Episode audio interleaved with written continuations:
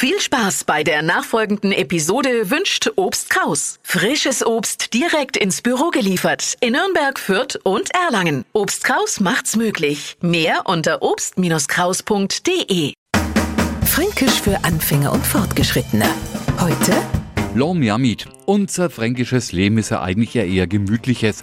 Aber wer ircher Zug gibt's was umsonst, dann ist für manche aus mit der Beherrschung.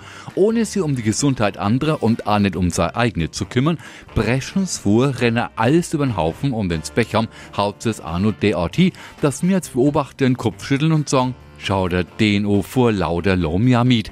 Auf der anderen Seite sagen wir das auch über uns selber, nämlich dann, wenn wir wieder mal irgendwas nicht schnell genug machen können. Jetzt habe ich mich vor lauter Lomjamid fast errennt. Lomjamid mag für den Nichtfranken wie eine neu entwickelte Kunstfaser klingen, heißt übersetzt aber nur, lass mich auch mit und bezeichnet kopflose Eile. Fränkisch für Anfänger und Fortgeschrittene. Morgen früh eine neue Folge. Und alle Folgen als Podcast auf podu.de.